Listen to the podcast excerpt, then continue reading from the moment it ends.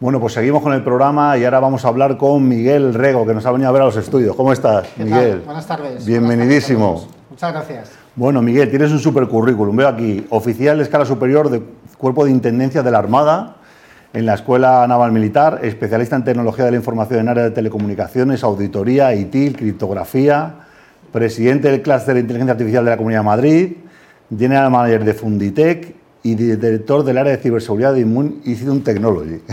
Bueno, esto no tiene más secreto que ir cumpliendo años. Te queda tiempo, te queda tiempo de...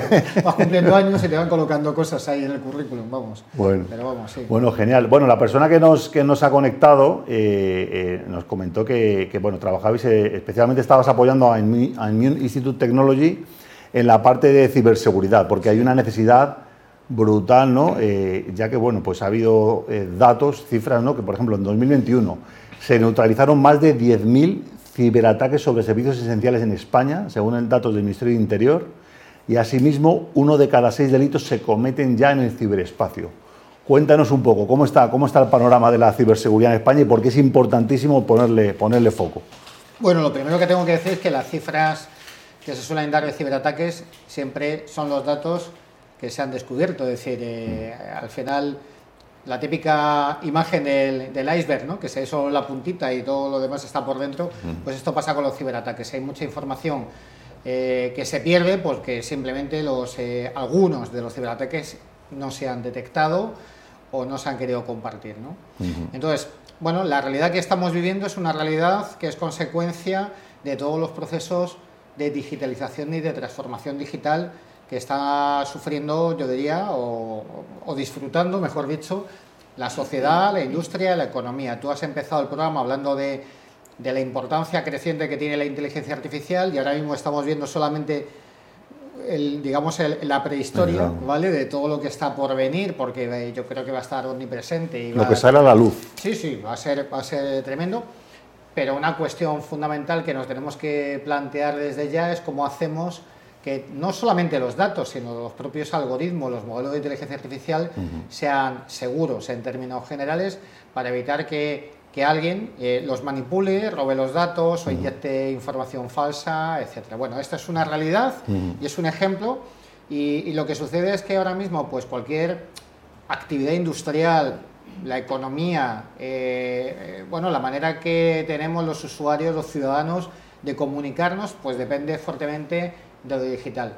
Y, eso es muy bueno, pero también nos abre a un nuevo escenario de riesgos. Y esto es lo que hace la ciberseguridad, tratar de, de alguna manera, de, tener ese, ese entorno de riesgo lo más controlado posible, ¿no? para, para evitar que se produzcan ciberataques y cuando estos sucedan, bueno, pues tengan el menor impacto posible y, el, y causen el menor daño posible.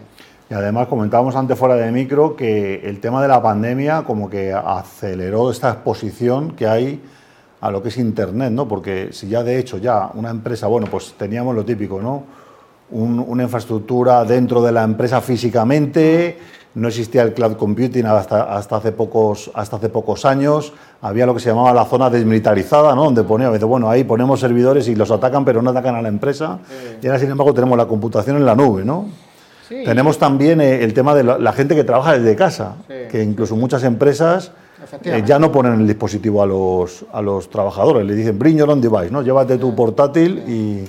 Sí, lo que ha sucedido en la, en la pandemia que se ha observado es que, que, muchas o algunas organizaciones se han visto abocadas hacia la, hacia la digitalización. Desde luego, no, en muchos casos no se ha seguido un proceso formal de transformación digital ni de digitalización, sino que de alguna manera pues han tenido que sobrevivir a la mm. realidad a la que se enfrentaba, de tener, eh, bueno, pues que usar fuertemente las tecnologías y sobre todo, bueno, pues tener que mantener las operaciones con los empleados en cada uno en su casa, ¿no? Mm. Y, esto también, tú comentabas de las redes eh, desmilitarizadas y tal, bueno, pues efectivamente, cuando hace unos años empezábamos a estudiar este tema de la ciberseguridad, pues hablaban de las arquitecturas seguras y de los cortafuegos y de este tipo de cosas.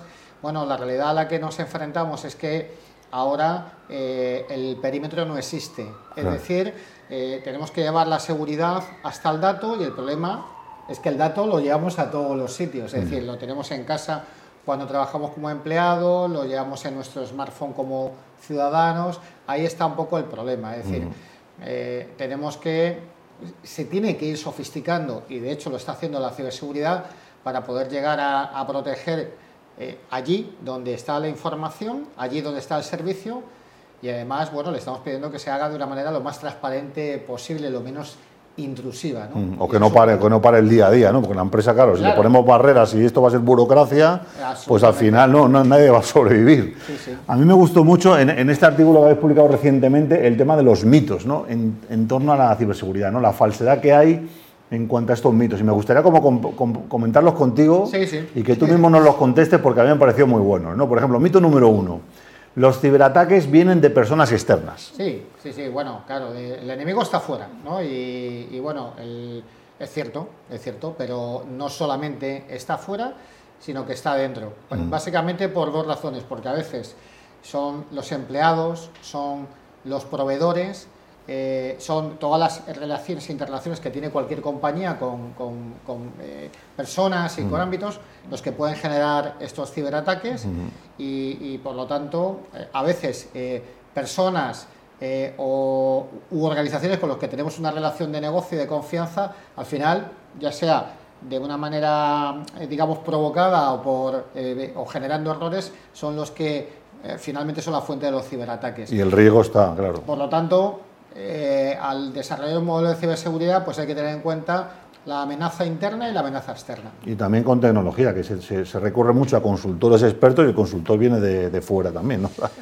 claro, al final, eh, todas las interrelaciones, al final la, organización, desde un punto de vista digital, no deja de ser un, queso gruyere, está lleno de agujeritos, ¿no? Porque porque bueno, pues esa es la realidad del día a día. Eso es lo que comentábamos, que no, que es difícil perimetrar. Perimetrar, ¿no? Se en una forma rara, en una meba o algo así, ¿no? Bueno, mito número dos, los riesgos están controlados. Sí, claro, hay una falsa sensación de seguridad, a veces se realizan determinadas inversiones en ciberseguridad y con eso se piensa que, todo está controlado. Bueno, lo que hay que pensar que esto, pues tiene que ser, la ciberseguridad que es un proceso continuo, ¿vale? Y los riesgos eh, están controlados hoy, pero mañana dejan de estarlo, porque es que la organización está viva. Entonces, hombre, si, si pudiéramos hacer una foto de la organización así y protegerla, pues diríamos que los riesgos están controlados permanentemente, pero como se, se, abren nuevas oportunidades de negocio, nuevos servicios digitales, eh, se establecen relaciones con terceros, pues va cambiando el escenario y por lo tanto los riesgos cambian también. Sí, además eh, yo por ejemplo que soy ajeno por ejemplo al, mundo de los aeropuertos, ¿no? al mundo de, eh, de la frontera, ¿no? y he vivido muchísimos años fuera y te das cuenta la, el, el, obsesivo control que hay sobre la, sobre la seguridad, no la ciberseguridad, en los aviones, en, en los aeropuertos, tal pero claro, luego preguntas a la gente que trabaja ahí y es que pasan cosas. Lo que pasa es que a lo mejor pues, no se cuentan. ¿no? Pero los aviones, ¿por qué tienen tantas cosas? Porque es que pasan cosas en los aviones. Efectivamente. O, en, el punto fronterizo. ¿Por qué? Para pasar el pasaporte, ahora el digital, ahora las escáneres, tal. Porque es que pasan cosas en los aeropuertos. ¿no? Y esto muchas veces, nosotros como público general, digamos, o como empresarios, pues yo tengo una empresa de tal y a mí nunca me ha pasado nada. Bueno, es que a lo mejor usted no sabe lo que día a día se está moviendo, ¿no? Un ejemplo muy, muy manido, y muy, pero es muy gráfico, muy claro, ¿no? Es que lo que nos pasa con el coche cuando conducimos, ¿no? Es decir, tenemos eh, cinturón de seguridad, ABS, DS, PPS, o sea, N, siglas, ¿no? Que son para que, para que, mm, bueno, al final son dispositivos de una manera eh, u otra que aportan seguridad intrínseca al conductor y al vehículo, ¿no? Y bueno, tenemos los riesgos controlados, pues, pues relativamente. Accidentes siguen pasando, ¿no? Pues este es un poco el ejemplo. Un poco el ejemplo también. Qué bueno. Mira, otro, otro mito un software antivirus básico es suficiente para proteger la empresa. Bueno, depende para qué. De, virus básicos sí, pero claro, el problema, la, mala noticia es que eh, hay muchas posibles vías de ataque. Eh, bueno, estamos hablando de los ransomware, pero estamos hablando de directamente de robo de información, estamos hablando de sabotajes, estamos hablando de ataques de acción servicios. hay una hay un, todo una taxonomía de posibles ciberataques y, los antivirus solamente protegen de una parte muy una concreta muy específica. ¿no? O sea, volvemos a hacer el ejemplo de siempre de la, de la, de la seguridad tradicional, ¿no? ¿Robaron un banco? Pues seguramente habría policía. ¿Robaron tal? Pues seguramente habría un guardia de seguridad o habría una alarma, pero no fue suficiente. ¿no? Sí, sí, sin duda. Otro mito, ¿es suficiente con asegurar el sistema y los dispositivos de la empresa? Bueno, ya hemos comentado que la, eh, eso probablemente hace unos años era correcto, cuando estábamos trabajando, sobre todo en esa etapa de los mainframe, ¿vale? Donde eh, los, eh, todos los aplicativos relativos a los procesos de negocio, la logística, el control financiero, la gestión de recursos humanos, todo se albergaba tanto la información como los aplicativos en un, en un mainframe que está dentro de un búnker prácticamente. Centralizado y que ahí no Por lo tanto, bueno, pues efectivamente, era casi, era como Fornox aquello, ¿no? Pero en este momento, pues todos tenemos smartphone, el Bring Your Own Device, eh, trabajamos desde casa, desde el hotel, desde el tren, cuando vamos de viaje. Compartimos la wifi en, en, espacios públicos. Eh, públicas. O a lo mejor tenemos a alguien de la familia metiéndose en otra página y resulta que nos lía una importante. Entonces no es suficiente. Es, es eh, fundamental, pero no es... Y luego el último, el último mito, dice, mi sector es seguro. Sí, bueno, eso es, eh, ahora mismo, quiero decir, ningún sector es seguro Comentábamos antes ¿no? en antena de, que un fabricante de, latas de conserva que fue atacado, una empresa de 200 personas, pequeñita y, parada la empresa ¿eh? durante semanas. Claro, o sea, porque lo que comentábamos antes, eh, o sea, al final como el proceso de, fabricación y de manipulación alimentaria depende de sistemas, pues a partir de ahí eh, podemos bloquear esos sistemas. Hay que pensar también que, en muchas ocasiones el objetivo de un ciberataque no es robar información. O sea, en muchos casos sí, pero en, otros básicamente es bloquear los servicios de la compañía. O sea, aquellos que, que, están eh, facilitando la actividad empresarial, básicamente. ¿Y por qué se hace eso? Porque si bloqueamos esos servicios y pedimos un rescate y hacemos una extorsión, pues probablemente tendremos éxito, ¿no? Porque la, la, que, ¿cuánto cuesta que una fábrica esté parada, ¿no? a, la, a, la, hora o al, o al día, ¿no? pues probablemente muchas decenas de miles de euros. Seguramente. Bueno, ahí está la apuesta de Institute Technology porque además eh, hay una hay un déficit ¿no? de profesionales del área de ciberseguridad. ¿Cómo, está, ¿Cómo está un poco el patio? Porque trabajo hay, ¿no? Lo que no hay son... Bueno, o falta, falta el formación. para lo que nos dedicamos al mundo digital no es malo en esta, mm. en esta época del, mundo, ¿no? Y, en este momento que vivimos. Pero yo quisiera destacar el tema de la ciberseguridad. Eh, ya se lleva arrastrando unos indicadores que comentan que existe claramente a nivel global, ¿vale? Pero luego tenemos datos de Europa, tenemos datos específicos de España, existe un, déficit entre oportunidades profesionales y eh, candidatos, ¿vale? Esa es la realidad y es un déficit permanente, o sea, hay compañías que permanentemente tienen como 50, grandes compañías, eh, tienen 50 o 100 posiciones sin cubrir permanentemente, es decir, ¿por qué? Porque además, por otro lado, precisamente a este déficit y a esta realidad del mercado, el nivel de rotación en, los, eh, en las posiciones de ciberseguridad son, es relativamente alto. Claro, se pagan bien, hay competencia entre las propias empresas, se quita unos a otros. Hablamos de compañías que están sufriendo anualmente un 30 y un 35% de rotación. De turno, Que es eh, tremendo, ¿no? Entonces, eh, ¿qué sucede? Pues desde organizaciones como Immune lo que se trata es, por un lado, de, de, de, ofrecer programas de formación especializados en materia de ciberseguridad, pues para ayudar fundamentalmente a los candidatos, a los, eh, lo que llaman los new joiners, ¿no? Los, las personas que están intentando acceder al mercado profesional eh, por, por, primera vez, ¿vale? pues poderles ofrecer la, la posibilidad de, de, entrar en un mercado donde, eh, vamos, no hay paro, ¿qué quiero decir? Y luego además que es un, es un, digamos, una actividad profesional que está como muy estructurada y muy, hay una pirámide bien definida, es decir, eh, hay posibilidad de progresar tanto en, dentro de una organización como, como en eh, distintos movimientos de organizaciones, es decir, que, que, hay bastantes posibilidades. ¿no? Entonces, de hacer un plan de carrera, digamos. Eh, bueno, yo no me, no me, gusta nunca ponerme por ejemplo, pero yo empecé a, a especializarme en la Armada, luego me moví al sector privado y llevo un montón de años, ya no quiero ni acordarme el número de años. eres, vivo ejemplo de que esa, esa reinvención está ahí. No sé si de oportunidad profesional o de resiliencia, ¿no? que es otra cosa. Y vemos que, y vemos que, trabajo, que trabajo no te falta.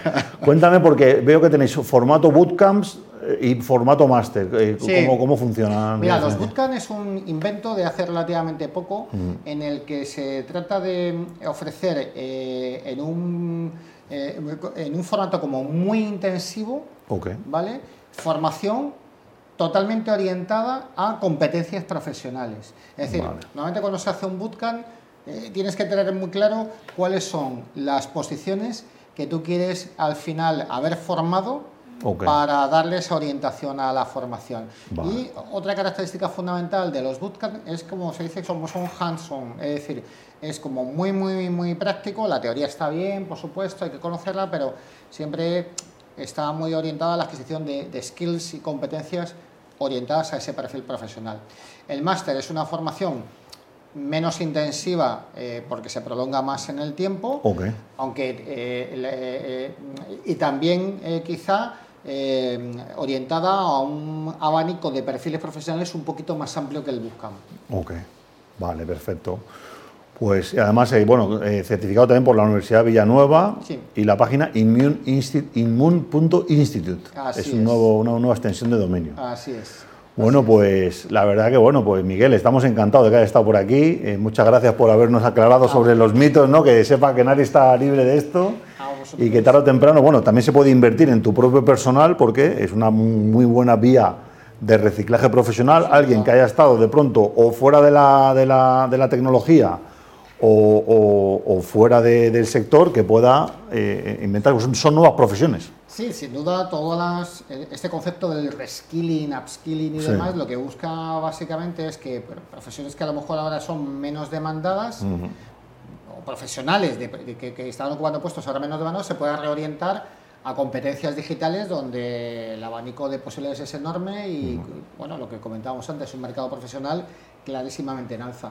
Y sobre todo también el tema de hacerlo práctico, porque aunque haya mucha teoría detrás, al final en la empresa lo que te van a decir, bueno, sabes manejar esta herramienta, tienes que utilizar el Linux de esta versión, sabes utilizar esto, tal, y al La final va a ser... Bueno, en general, el que se dedique a una actividad digital necesita práctica. La teoría está bien, Mm. pero la teoría se la estudia uno, pero es práctica, práctica, práctica, práctica. Sí, yo creo que dentro del mundo de la tecnología es una profesión bonita y entretenida, ¿no? Porque además es- estás en acción todo el rato, ¿no? Pasa- Sí, pasan cosas nuevas. Al final, eh, bueno, te- tenemos para hablar, hay distintos perfiles, unos más técnicos, otros más orientados a la parte de procesos y organización. de protección. Sí, por eso eh, la ciberseguridad es multidisciplinar, es decir, eh, eh, está abierta a carreras técnicas, por supuesto, pero también pues, eh, pues hay profesores del, del derecho o eh, especialistas en economía o en empresa que también se que también están... O militares. O militares. Bueno, Miguel, pues nada, muchísimas gracias. Seguro que haremos más especiales ya para entrar un poco más en, en profundidad en cada uno de, de ellos. Cuando quieras, un placer. Venga, un placer. Vale, pues vamos a hacer una pequeña pausa. Conocéis otro programa de Tinku Televisión y seguimos.